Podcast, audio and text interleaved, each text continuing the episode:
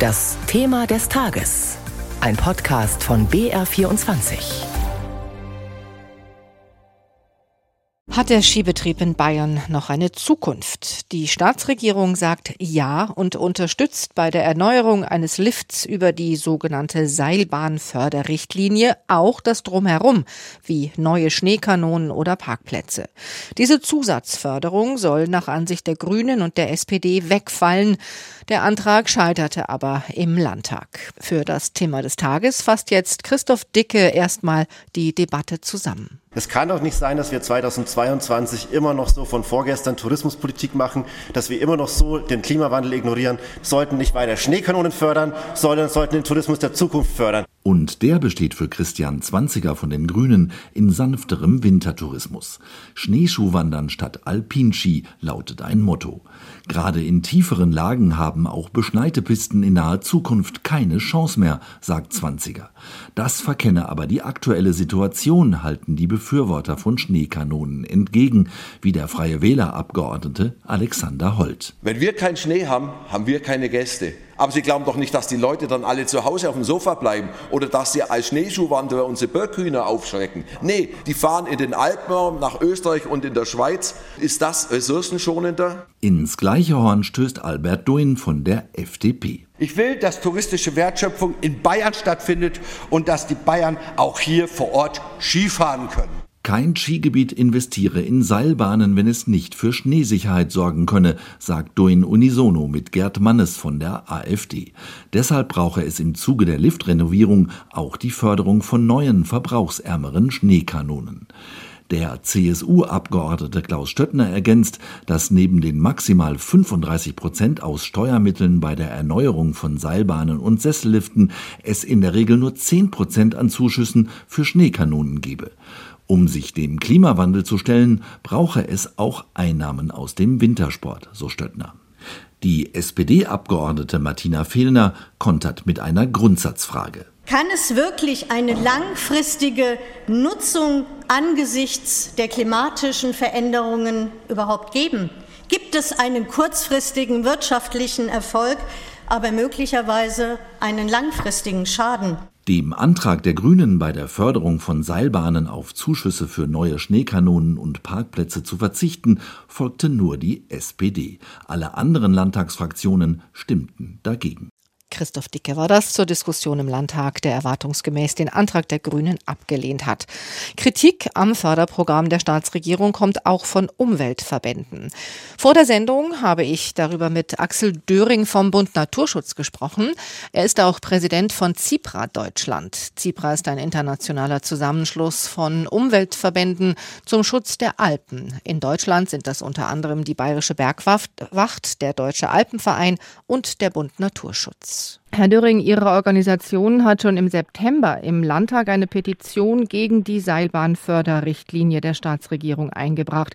Was stört Sie an dieser Richtlinie? Also uns von Zipra Deutschland stört an dieser Richtlinie, dass eigentlich klimaunfreundliche Dinge äh, durch Steuergelder geadelt werden. Also es kann nicht sein, dass zum Beispiel Beschneiungsanlagen, die klimaunfreundlich sind, die in der Zwischenzeit aus der Zeit gefallen sind, immer noch mit Steuergeldern subventioniert werden. In Ihrer Petition heißt es ja, dass die Umweltverbände sich nicht grundsätzlich dagegen stellen, dass die Modernisierung und technische Erneuerung bestehender Anlagen gefördert wird. Sie bemängeln aber, dass die Förderrichtlinie die ökologische Nachhaltigkeit zu wenig berücksichtigt. Wie sieht denn Ihr Konzept aus? Also dieses Konzept beinhaltet natürlich die Anpassung an die Klimabedingungen. Und nachdem das Klima immer wärmer wird, nachdem Zeit des schneegebundenen Wintersports vorbei ist, kann man die nicht zurückkaufen, indem man jetzt mit viel Geld wieder in Beschneiungsanlagen investiert, sondern dann muss man sich überlegen, äh, was es an anderen Möglichkeiten gibt, ob das Winterwandern ist oder Schneeschuh gehen oder was auch immer. Man wird diesen Schnee, den wir heute haben, nicht eins zu eins ersetzen können. Der Winter, das Klima ist unabhängig von dem, was wir wir wollen. Es ist aber nicht unabhängig von dem, was wir tun. Nochmal zurück zu Ihrer Petition. Der Verband Deutscher Seilbahnen sagt dazu, die Umwelt sei das wertvollste Gut, das die Seilbahnen als Kern ihrer Existenz schützen und erhalten wollen. Und für den Seilbahnverband besteht Nachhaltigkeit aus den Säulen Ökologie, Ökonomie und Soziales. Können Sie denn dieser Argumentation folgen oder kommt Ihnen dabei irgendwas zu kurz? Wenn die Umwelt das Schützenswerteste ist, was es gibt, dann hätte man nicht über die ganzen letzten Jahre alle Versprechen, die man mal gegeben hat, äh, brechen äh, dürfen. Es hieß am Anfang, als man die Schneekanonen eingeführt hat, wir wollen keine weißen Bänder in brauner Landschaft. Jeder, der irgendwann im Fernsehen jetzt schon mal da geschaut hat, der sieht, dass das immer wieder oder fast nur noch weiße Bänder in brauner Landschaft sind. Das ist das eine. Und das andere, äh, diese soziale Komponente, die geht auch immer mehr verloren. Da, einfach dadurch, dass das Beschneien immer teurer wird dass das Überlisten des Klimawandels immer teurer wird und damit seine Preise erhöhen muss. Das heißt, Skifahren ist heute kein Sport mehr für alle, sondern nur noch für die, die mehr Geld haben. Sie äh, haben es gerade schon gesagt und man hört es auch bei Ihnen raus. Kunstschnee, Beschneiungsanlagen, Reizwörter für Sie. In den meisten Skigebieten geht aber ja ohne Kanonen und Lanzen nichts mehr und gleichzeitig hängt am Skibetrieb in vielen Orten hängen viele, viele Arbeitsplätze dran. Die Alternativen, die Sie jetzt genannt haben, zum Beispiel Schneewandern, glauben Sie, dass das wirklich sozusagen die ganze Industrie, die da dran hängt, am Leben halten kann?